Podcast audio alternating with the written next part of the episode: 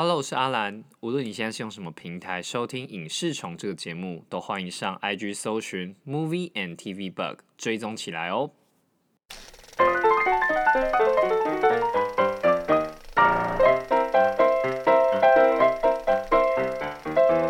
讲我们好了，我们很久没有自我介绍。对对对，我讲，因为我们每一次都要当做是有第一次的听众。对对对对，希望第一次收听的听众越来越多了。其实我在想，那个我们 IG 嘛，嗯我们有 IG，对对对，对，然后那个粉丝都是真的吗？还是你买的？哦，不是，那是那是真的，但是但是他们可能会想说有一些，阿拉伯人，没有，是没是还真的没有。然然后，然后，但是他们可能会想说，为什么贴文一直没有更新？对。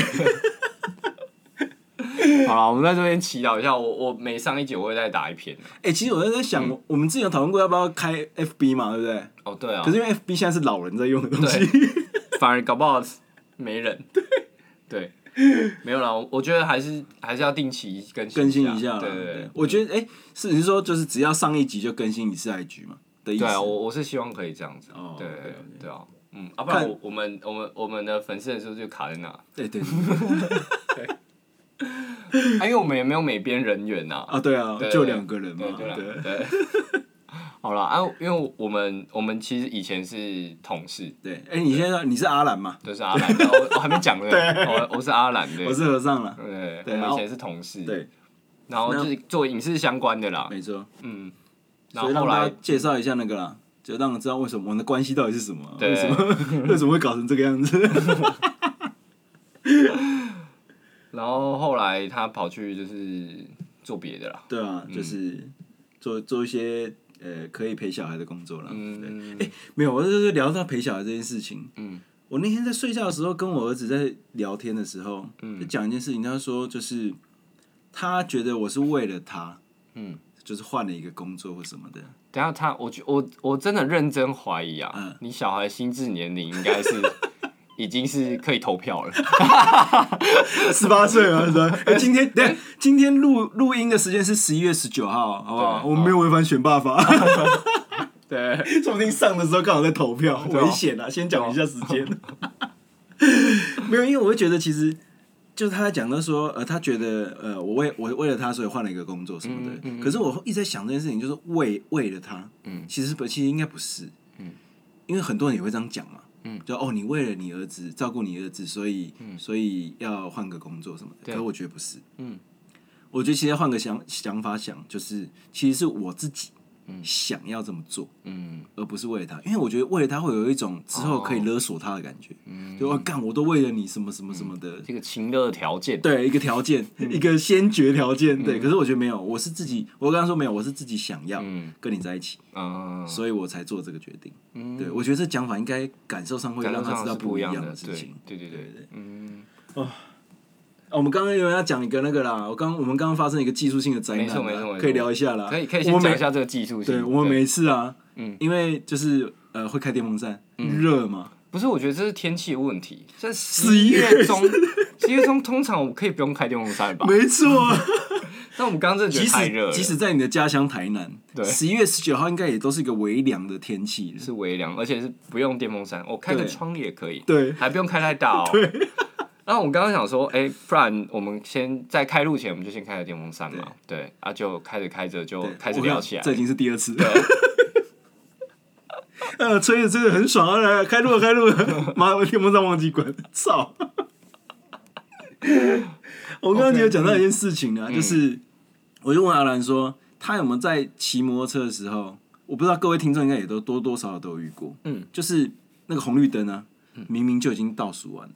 嗯，可是他妈的，就是没有还是红还是灯红灯，没有绿灯。嗯啊，有一些比较激动的骑士，赶时间的骑士，或者外送员，他们就会一倒数完就冲出去。对啊，我们家那边那个路口已经发生过非常多次车祸了，嗯。所以说我就在路上想了一个剧本，嗯就想说今天我跟阿兰合资买了一个大乐透，嗯对，结果中奖他不分我，我不爽，怀恨在心，嗯我就设计一个精心的杀人案。杀人计划，那因为我是知道阿兰他可能是个在剧中是个冲动的人，是他每一次经过那个路口，都会冲，对，只要倒数完，嗯他一定赔出去。啊，对，然后我就想说，哦，干，这是个契机。对，我就安排一台砂石车在那个路口，啊，只要时间倒数完之后，我就请他绿灯的时候继续出发，然后我这边还是红灯，然后阿兰就骑出去了，然后把他撞爆，我就一个人可以独吞这个大乐透。为什么会想到这个剧本？就是因为我去外送的时候，就经过了一个乐透彩券，对，然后有人在排队，然后又经过那个路口，然后又有机车骑士惨被车撞，嗯然后这个剧本就构成。就构成。对，对。那我们刚刚有聊到啊，就是我们有一些技术性的执行面执执行面面，对就需要去探讨一下。对，没错。就是首首先这一定要封街的嘛，封街一定要先申请封街，对啊，因为我们只能撞一次，预算不足，只能撞一次。我跟你讲，很我以多为是因为命只有一条，只能撞一次。我们会用特技演员，好不好？特技演员对，这这段影片没有任何的动物跟人受伤，对，要特别标注这件事情。对，没有，而且很多剧组去申请的时候都会这样讲，嗯。啊，我们预算不足，只能够撞一次啊，时间很快，警察你就让我通融我们这两个小时，啊最后通常都会排到早上，对。入夜拍到早上，对对，什么角度问题啊，什么什么之类的。之前还遇过那个什么，那个那个撞车想要翻车，车翻不过翻了一个晚上。听说，对，太浪费时间了吧？翻不过去。哦，笑死！对，其实我觉得听众可能有人有时候不太知道那个在剧中撞车戏是怎么样。嗯以台湾的经费来源来说，其实你看到的都只能有一次而已，嗯只有一台车可以撞。他通常会为此发三四台摄影机，把所有的画面都角度拍进去，可能车里面一台，车外面一台，对然后那个什么上帝视角一台嗯之类的。嗯为了就是让为了让避免这件事情，那因为这个预算太高，对他团队而言太高，所以通常都会花很多时间在练习。对对，没错。我还遇过有一次啊，在那个内湖，如果住在内湖的听众应该多多少少都有遇过，就是半夜道路管制，嗯，然后因为那边下班之后人比较少，对，科技园区，科技园区人比较少，然后就我有一次遇过这种哦，我们我拍夜戏，太阳下山开始拍，就说哦我们很快啦，太阳下山管制起来撞一颗结束，嗯四到快要是凌晨四点，嗯，天快亮才拍完，因为天快亮了来不及，来不及，也只好这样。对，也只能这样啊，撞了撞了撞了撞了，你就会觉得哎、诶前面那四个小时在干嘛？超不爽的。可以啦，这个可以是一个发想啊。对啊，就是以后可能就是会，我们会不定期的有一些，比方说我们生活上看到了什么，对对对那我们会发想看看这是不是一个好的，这是可不可以弄成一个剧本啊？对啊，如果你觉得烂，就说烂 反正我我差、不是靠这个吃饭的啦。没有。可是你，我觉得就是很很爽哎、嗯我从小就是这样子的人，嗯，就是我都会想说，哦，我错过了这件事情，嗯，或者说我错过这个路口，会不会发生什么样的事情？嗯，我小脑袋每天都在想这件事情。嗯。就我举一个例子，就是为什么我永远都在想这件事情。很好的例子就是以前呢、暑假作业要写日记，嗯。对我都没有每天写，嗯，我都是最后一天把它掰完。我就幻想我几月几号去了哪里，嗯，用幻想的，对，幻想，幻想的，这叫什么神游、Google 旅行。Google 里现在现在小孩很方便了，我 Google Map 拉到那里就可以开始幻想。那啊，我们来日本喽。对冰岛什么要去哪就去哪。呃啊，因为我我在确诊期间呢，哦，上集有提到嘛？对我在确诊期间，然后后来又隔离嘛，对结果除了看了第一批追逃兵追追妻令之外外，也看了他和他的他。哇，很爽哎。对，我其实很鼓励这种上片方式，一次把它上完，嗯，这样子隔，离的人就有事情做。因为现在隔离的人也偏多了。对，那个什么《冰与火之歌》啊，哦八集把它敲完。哎、如果我被隔离，我真的会做这种事情、欸。嗯，因为你也知道，我就是一个神经病。就像我刚刚在来的路上，还在看《天空之城》，对，这我们下集会聊。对，而且我明明就已经看过不知道几百遍了，呃我就还是想说，哎，不然来看一下好了。嗯我你知道我遛狗的时候也看，就这样。就我遛狗啊，有时候就是有些地方不用牵嘛，嗯就是放在那个 dog run，就是所谓的它的区域让它跑，嗯，我就会开始看剧。善用所有的时间，哎、我真的这个才是时间管理大师。是啊，对，嗯。哦啊，因为他现在，那他他他现在还在 Netflix 的排行榜上面，所以还没看、还没看的听众可以去看一下。嗯那他其实在讲那个，呃，因为呃主角经历了某一个重大事件之后对产生的算视觉视觉失调调，嗯，对，然后对他往后的人生造成很大影响。对对对，然后呃，其实我们我在看的时候，我会觉得，因为呃，我们我们就直接，我们有可能会聊到就是剧透部分，那也没办法，因为我们必须，因为它是核心，对对，所以我我们还是我们哎，。我们本来就没有在暴雷警告吧？没有没有 没有，对啊，就是哎，我们只要你只要看到那个标题，哦，那一集的雷就一定会有，对就会 没有什么暴雷警告，要听不听随便你，这样很像没什么听众了，对啊，对，不是，还是拜托听一下好不好？很呛这样子。然后反正因为呃，他他他的叙述方式其实蛮特别，他其实一开始，他其实一开始是呃某一个，就是他他有调到五月，哦然后对对对调调回九月，对对对，然后最后他时序有跳来跳去了持，续有跳来跳去。那其实呃，你一开始不确定哪一个是哪一个时空背景是真的，或者是其实全部都假的，或怎么样，你其实都不知道。哎，没有没有没有没有，其实你第一集啊，嗯，第一集在播的时候啊，接第二集他不是就出车祸了嘛？对。然后你就会，我觉得他这个只只安排一集，我觉得很好，嗯，因为如果两集，我就会没耐心。嗯，啊对他让一集就让这件事情发生了，嗯，就是说哦，他现在开始交出说，你今今今天看的这个第一集，嗯，我不就不让你知道这这个到底是真的，还是说第二集之后是真的？对，然后再看第二集以后到可能我记得第七还是第八，嗯。都会以为这哎这好像是真的。对对对，然后因为因为他花了超大的篇幅在讲，对。就所谓的那个徐伟宁这个角色建构出来的解离世界，对。你然后你就会误，你就会被拉进去，对你就哦，他说哦，这个才是真的，嗯，对然后因为他花了很大篇幅嘛。对对对，没错。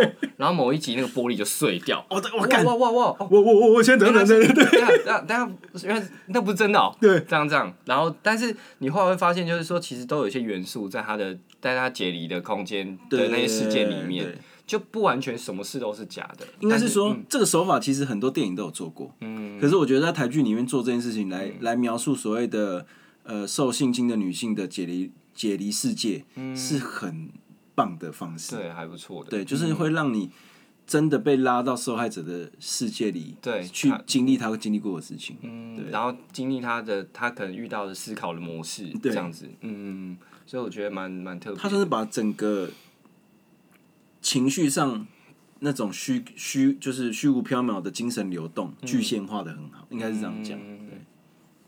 然后呃，你你理解视觉失调这个状这个状态吗？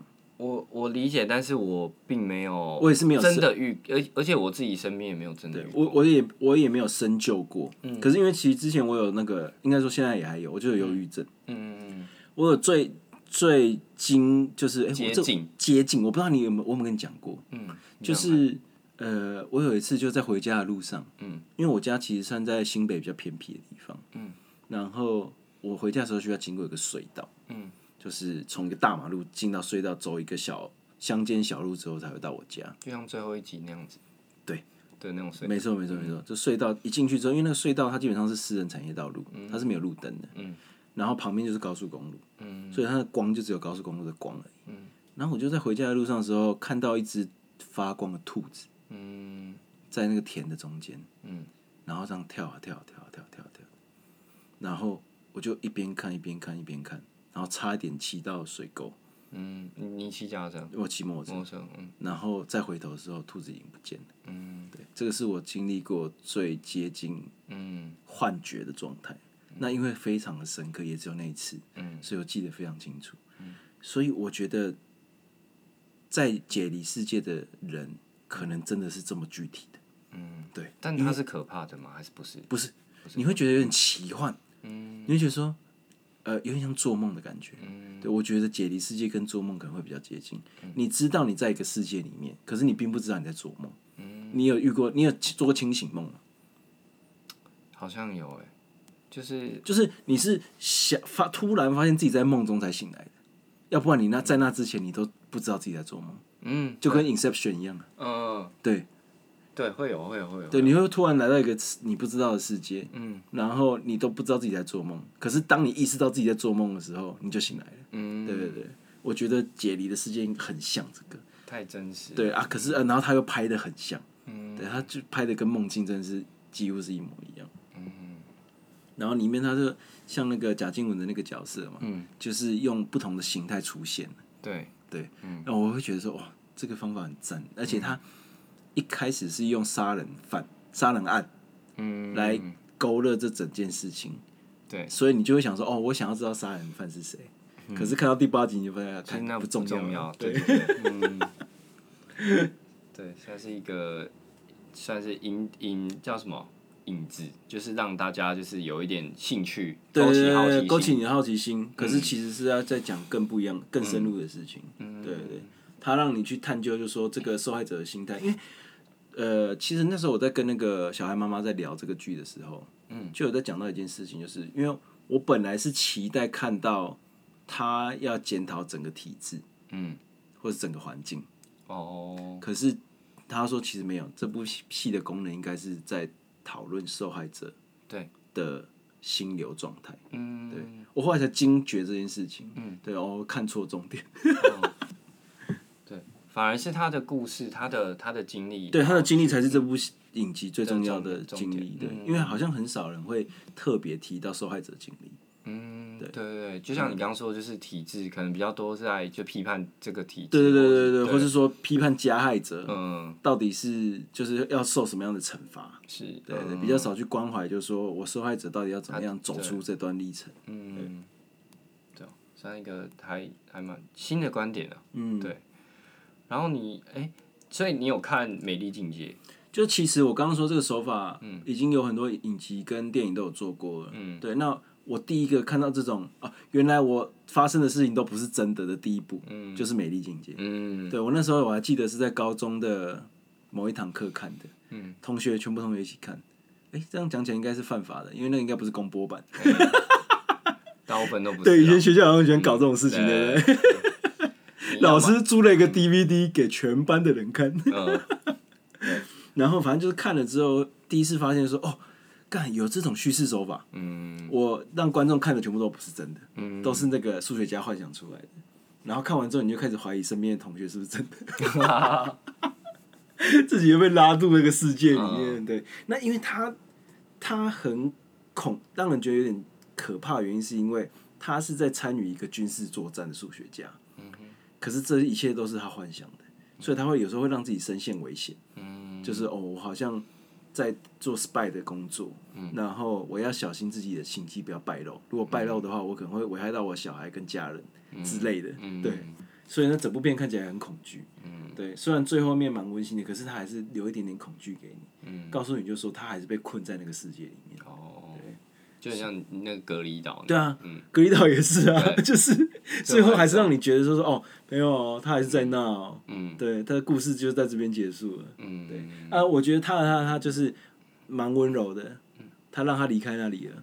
对，有他就穿过了洞穴。对对对。对，一直一直因，我觉得那个洞穴的就是象征意义吧，就是他们嗯。一开始他有让就是让那个徐伟宁小时候的那个，呃，他就是在洞口，他也好像感觉不敢进去，对对对对对，不可能不敢面对，或者是不愿意去去面对去。因为对他而言，可能睡到另外一边是陌生的，是未知的，嗯他不确定，他知道自己会在睡到这一方失去了什么东西，嗯可是他不知道在睡到另外一边他可以得到什么东西，所以他不敢，他举足不前嘛。是，对，就是会觉得说，那个对他而言是一个很恐惧的位置。嗯，对。那你觉得是什么样的关键让他往前走？嗯，因为其实我有点不太知道，看不太出来。说真的啦，吼，嗯。就是这个这个点啊，这个点我不确定是是不是大家能够接受的。嗯。我会觉得他某种程度也蛮幸运的，嗯。他遇到李成斌这个啊，对，这个男生，哦，OK，不好意思，跳题讲一下他的演技。嗯。哦，我觉得他很优秀，哎他还不错哦，对，哎，我觉得他很优秀，哎，而且他因为他之前好像都演中国那边的比较多，对，就是那个啊七月与安生，嗯，对。可是我觉得他的演技就是，他即使要饰演一个比较粗枝大叶、俗气的，嗯呃，讲台语的角色，我之前有讲过嘛，我很不喜欢人家刻板化这件事情。嗯，可是我觉得他处理的很好，对，对他没有让他变成是很俗气的一个角色，嗯而是富有正义感，嗯。然后可爱，嗯，然后是想要探究真相的人。嗯。对我，我觉得这个塑造的很好。对对对，嗯，然后他他切换演技也切的很好，对温柔，然后口后条啊，对，然后呃小动作。嗯。就是咬牙签啊、抖脚啊，嗯，或是对。说讲话，他有时候肩膀会对，做一些比较感觉轻浮的动作，可是你会觉得哦，你喜欢这个人，嗯对对。对对啊。我然后拉回来刚刚那边，就是嗯。说，我就我会觉得说，那其实也他也是遇到了一个愿意陪伴他，而不是而不是检讨他的人嘛。嗯，或是说，哎、你你告诉我啊，你你，就你就分享给我听，我都在啊，这种、啊也不是，就是对他来说，他需要空间，他需要时间对，我们就就给他，就是、嗯就让，就是不会是那种说，就是告诉一直一直告诉他说，我就在你身边，因为我觉得有些人会嗯。说实在的啦，嗯。因为其实我跟小孩妈妈两个人都有忧郁症过。是，嗯。你陪伴忧郁症患者跟就是只要是有精神疾病的人，嗯，他你都会急，嗯，你会希望你快点帮助他，对。可是没有办法，对，真的没办法，真的没有办法。嗯。对，所以我觉得，呃，因为我们有跟卓一导演共事过一小段时间嘛，嗯。诶，那时候你在吗？我不在，啊，你不在，对、他有一段时间在我们单位工作，嗯，你就会知道他其实虽然有时候讲话比较冲，可是他是个温柔的人。哦，然后我觉得在这部作品里面有展现出来，嗯，对他虽然可能我自己觉得啦，第九集那边就是有些地方我觉得不需要，嗯，可以更更留一些空间给观众就好了。对，嗯。可是我会觉得他让第一个是他让巨人令走出了那个地方，嗯，离开那个解离的世界。对，第二个事情是他让那个男生不是臭意男，嗯 他让他他就是让他知道说，呃，因为你看的人会想说怎么样比较好嘛，对啊，你会不知道要怎么样，因为其实多数人都没有处理过这种的经验，对。所以他给了一个很好的范例，对就是你需他需要的时候你再出现就好了，对对对对对，没错。对你不要他，嗯，他到最后去，对他到最后去宜兰，他也不是两个人一起去啊。对啊，对对对，他是自己先去，自己先去消化这件事，对对对对对，自己先去过自己的生活。对，就是会让他就是说，你他需要的是空间，说还有陪伴。所谓的陪伴是，你需要他的时候，他会一直在的人，嗯，而不是他一直来烦你的人。对，嗯，怎样？对，哎、你你交朋友也是这种状态吗？因为像我就是，嗯，我喜欢你需要他讲话的时候，他就在的人。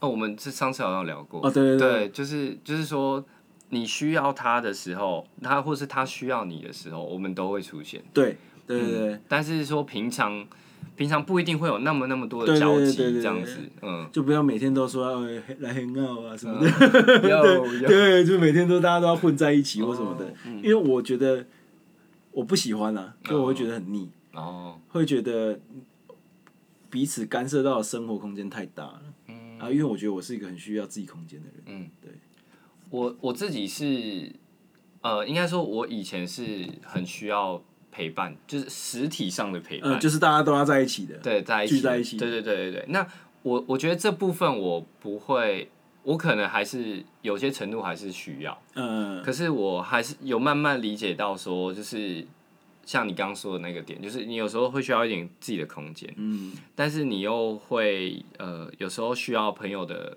互互相关心或帮忙这样。有时候可能只是单纯聊聊天而已，嗯，我就聊一些屁的、干的，对不重要的啊，你知道他在，对。对就好了。对对对，好，那讲那个你你上面有写的那个吗、嗯。P i c k up artist，对，你们你知道你有听过吗？在在录之前你有听过这个东西吗没有听过没？有哇，这这很这其实很可怕。嗯，其实之前有一段时间会有一个所谓叫 PUA 社团，嗯简简简写就是 PUA 社团。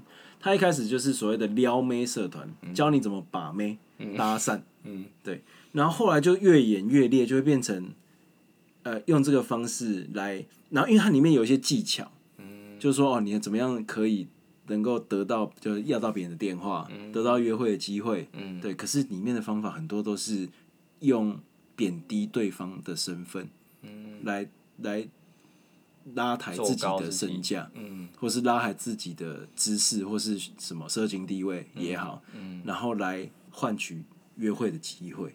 所以那个社团化越演越烈，变成就走歪了啦，哦。变成有点像邪教。嗯。就是开始说哦，我我约了一百个人打一个一百跟一百个人打炮什么的，都用这个方法，就是用我的方法就可以约到炮。对这种方式，看其实我觉得这根本就是助长因为它里面我记得我们那个他他他他剧里面嗯。也有讲到，里面就是有一个薛士林那个渣男的角色，其实就有点类似这个方式，嗯。就是我勾拔到一个千金之后，嗯。然后把这个影片炫耀给你们看，就说：“哎、你看我用这个 PUA 的方式把到了一个千金，跟他打了炮，上了床，然后还拍了影片这样子。嗯，对对对。可是就是我觉得这个东西是很危，这个这个社团会是很危险的东西，嗯。就是它会集有一个集体意志来诋毁女性的身份，让它变成是一就是所谓物化女性。对，你知道物化女性这个词啊，嗯。它是很生理性的，就是他在看这个人的时候，启动的是工作的脑，嗯，而不是理性的脑。哦，我觉得这是一件很危险的事情，所以他才会说物化嘛。对，你会把它变成是一个工具，泄欲的工具，或者说得到成就感的工具，而不是把它当个人。嗯，对对对，所以我觉得这个文化不可取啊。它是什么什么时候出现的啊？差不多两年前吧，就是也是跟那个房思琪的什么乐园的时候，那时候一起出、一起被检讨的。哦，就是说这个文化很不健康，对，尤其是它是建构在诋毁女性的自主权上面，对，觉得他们是可以被把玩的，嗯，哦，哦，真的很可怕。那我我那时候就看到那个，因为我记得有一系列的新闻，应该不是新闻，应该就是讨论，脸书的讨论，然后就会觉得，哦，干在里面有点像那个啊韩、国不是有个什么 N 号房，嗯，二号房事件，就是他们就是一个社群，对，然后一起在搞这些事情，嗯，对。那我觉得这个其实都是为了，就是加速女性在这个呃女性主义说不定好不容易抬头了，对，然后又会因为这些社群又被碾压过去，嗯，够可。我们可以讲一下，就是这个，因为这个剧主要探讨的是那个师生对。师生，这这部分。那因为相信你也看过一些，就是就真的老师跟学生，对。好好像最后也有在一起的，我国中老师我国中某一个老师跟高中某一个老师嗯。都有去，最后就是跟学生结婚生小孩，嗯。对。那我就就就需要探讨那个时间点，或是那个行为对，到底是怎么样。因为其实有一个东西就是，呃，在在呃，如果你有修教育学程的话，嗯，因为其实有提到为什么不能师生恋这件事情，嗯，因为是原因是第一个是教育环境有时候是封闭的，嗯哼，你跟他可能会有对价关系，嗯。你可能跟他有成绩上的，对，或是说同才上的，因为你知道有一些老师啊，会在班级上做所谓的分化，嗯，成绩好的是一群人，哦，对，会。不，好的是一群人，活泼的是一群人，不好的是一群人。嗯。对，有些老师会这样。对，然后所以如果你是利用这个权利来换取对方的认同跟身体上接触的机会，其实就是一种权势的性交或性侵。嗯，所以才会禁止师生恋嘛。有些人不理解，就是说为什么师生相爱不能相不能相恋？对，可是其实是因为有这个环节在这个前面里面，才才需要被检讨。嗯，对对对，因为像之前看过的，就是说他他没有在他教书的这段期间啊，对对对对表，示什么，而是说他们比方说等这个学生毕业出社会了或什么的。或是怎么样的，嗯，才进行就是交往的动作等等的，好像我觉得这样子好像就说得过去了。对，可是我觉得，因为你并不知道，我们真的没办法窥探他们到底是中间到底发生了什么事情。嗯。可以，所以我会自己会觉得可以避免就避免，嗯，因为这个真的是很容易发生这样的事情，而且可能女性自己不知道，对，对。就是可能老师对我好，就是然后你可能对他会崇拜嘛。对对对，对对对，然后这是他对我的一种关心吗？对他他自己可能也会很犹豫，但是他也不知道怎么拒绝，完全就是徐伟宁在里面的那个角色啊，他也不敢讲啊。对啊，对啊，因为你不太，就像我们上一集聊到的嘛，嗯，你有时候不太知道那是什么情绪，在你年纪很小的时候，对，是好的是不好的，你可能觉得有一点点不舒服，可是好像又没有到真的很不舒服，嗯，对，你会不太知道到底要怎么样处理这件事情，嗯，对，呃，校园也好，嗯公司也好，嗯，其实多多少少都有这种情况。对，你看他那个什么陈浩生吗？是陈浩生吗？还是另外一个？你说什么在？呃，你说在这一部吗？对，在这部里面有一个男生也是被不是陈浩生，被什么？被吃女上司吃豆腐哦，那个林哲熙，对林哲熙、嗯，演那个我们娱乐距离发疯那个，啊，对对对 然后他也有被性骚扰啊。嗯，可是你看，就有一些他的女同事就会说：“哦，你运气很好，被关照什么的。所以其实是一样的事情，所以我才会说，其实卓立导演在这部片很温柔的原因，就是因为其实你要知道，所谓的诠释性侵这件事情是没无关乎性别的，嗯，对，只是因为通常性侵比例比较高都是男性嘛，嗯。对，所以我觉得异性恋男性要检讨了，嗯。就是你也不希望自己是被这样子认为的嘛，嗯。所以我们就更应该去声讨说，这些人不应该有这些行为，因为他会代表这个群体啊。哦，你们异性恋男性都是渣，嗯，都是性侵，都是喜欢性骚扰别人，对，对之类的。嗯。那因为我觉得这个也是一个进程，就是你小时候不会开玩笑的时候，总会去拿人家的身体嗯。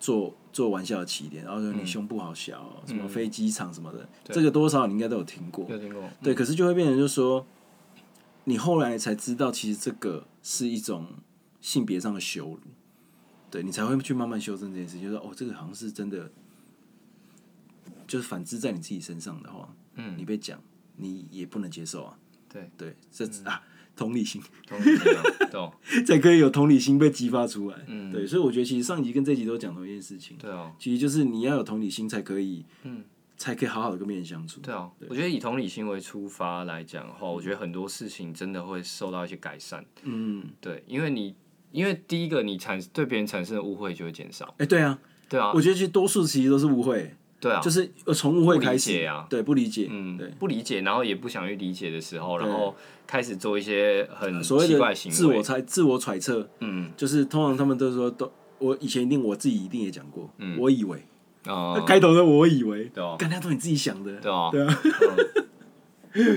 所以我觉得，呃呃，拉回来就是老师跟学生这件事情，嗯。就是说，呃，我会觉得对学生来讲来讲的话，他会分不清楚那个是爱，那个到底是不是爱？对。就是，而且你你老师你一定很清楚的，对，对不对？老师你一定清楚，对啊，对，然后我就会觉得，嗯，有也有人探讨，嗯，你说你说，其实这个就有点像是那个啊认知不对等，对对对对，然后来骗嘛，嗯对，我觉得就是有骗的成分在啊，嗯。对对对，因为我们好像很比较容易去谈论说被害者有没有同意。对，就是所谓你的哎、你可以拒绝啊。法律上有个叫做积极同意权，嗯。哼，所以积极同意权就是你要积极明确的说可以嗯，才是可以，你没有积极同意权，有时候你只是吓傻了，对，没办法拒绝，嗯。不知没有回应，这不这个就是没有积极同意权，嗯。这个是你不能够对他做任何事情。的。我之前就讲过一个事事情啊，就是德国他们非常流行男女混浴做三温暖，嗯。就是男女都是裸体的嗯。三温暖进去，然后可是你并不会觉得说哦，对方因为我们都是裸体的，我就同意跟你上床嗯，这件事情嘛，对。就是这就是所谓的积极同意权啊，就是就像有些人很喜欢检讨受害者，嗯，我今天啊，今天假设我是女生，嗯。我去阿兰家喝酒，对。喝的醉醺醺的，对，或者说我去你家洗澡什么的，对，就等于我同意要跟你上床，嗯，可是其实这也不是，因为这并没有积极同意权嘛。有些人就检讨受害者说啊，你都去他家喝的烂醉了，嗯。你都在他家洗澡了，可以上床了吧？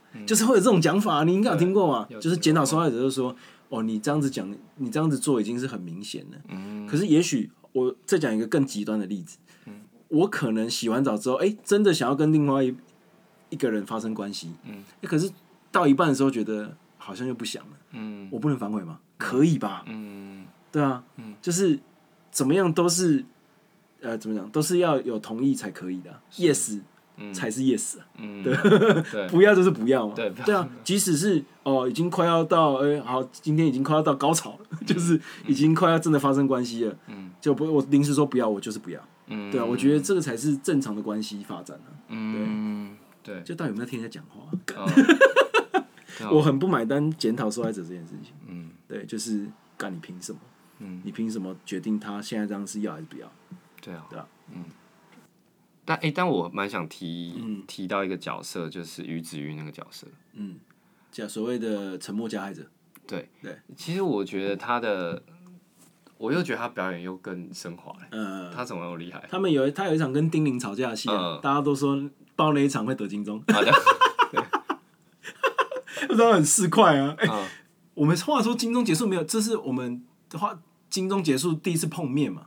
对哎、全道赛，全老赛，对 对对，我我我中一个，你没中，对啊，嗯，怎么会这样啊怎？么会这样？而且我中的那个啊，还是对的人错的剧，啊，对对对，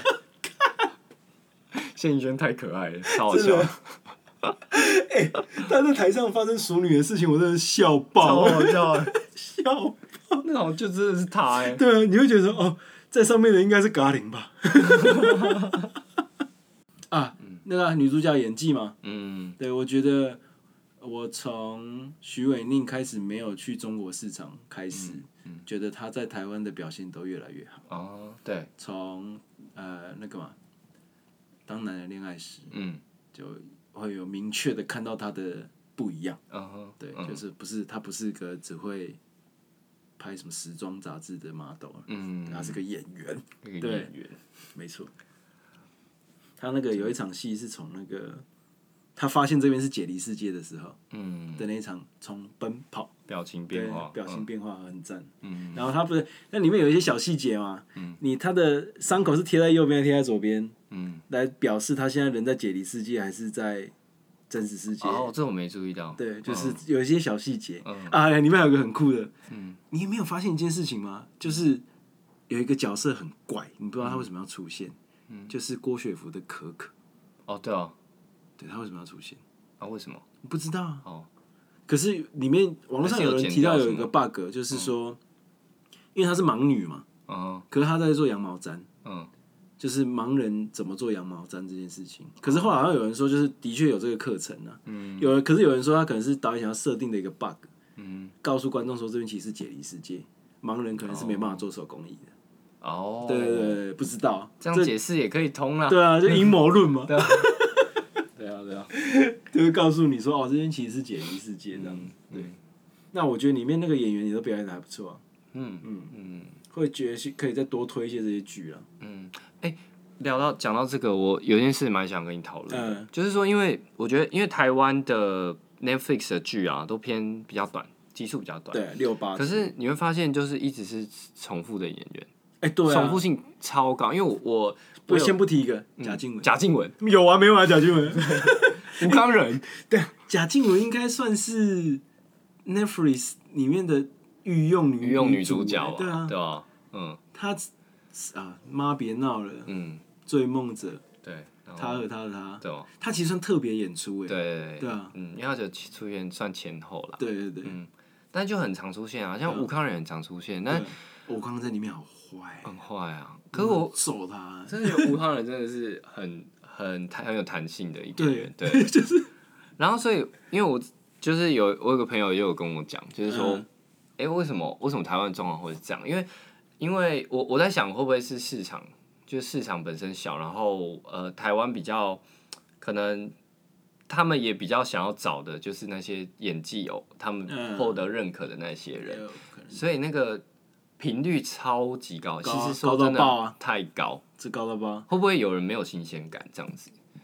嗯，要就是就看演技。嗯。可是我觉得有一件事情就是，其实台湾真的要积极培养新演员这件事情。像之前那个紫剧场就培养了一批嘛，嗯对啊，啊，现在第二部的蒙那什么是蒙剧场，卓剧场。卓剧场，对对对，卓卓剧场也要再培养一些。可是卓剧场有一些都是那个紫剧场里面的人，而且卓剧场剧目前还没有爆红的，对不对？对啊，嗯觉得有点可惜啊。嗯，好了，就是拭目以待。可我觉得台湾就是要尽快再培养新演员，因为我觉得演员其实是电电视电影的根基啊。是，对，就有些人就是为了要看嘛，嗯就是要看那个演员演出。嗯然后如果你一直重复，可能大家会开始慢慢少去新鲜感。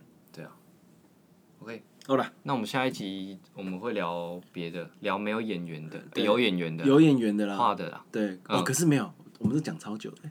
啊，对啊，我们至少从第二十几集都在讲说，哦，我们要来聊聊宫崎骏，聊对宫崎骏，聊到现在，对啊，聊到之前公园都盖好了。对 真的哎，哎，现在解封了，对不对？对啊，哦，听说那边人超多的啊。对，而且刚好前一阵子《神隐少女》神剧《神隐少女》重映，你有去看吗？我有去看啊，最近是《天空之城》在上，你知道吗对？我知道天空之城上正在正在戏院。对对对所以就是聊，哎、真的是那个疫情影响到一些经典片，没有新片可以拍，就是放一些旧片的，。对，经典。OK OK，嗯，好，我们下一集会聊一下宫崎骏啊，主要聊这两部作品，然后也会聊一下他的特色，这样子。对，嗯宫崎骏就是我们嗯对他的想法，嗯，对他完整了我的童年啊。好了，OK，先这样下集见，拜拜拜。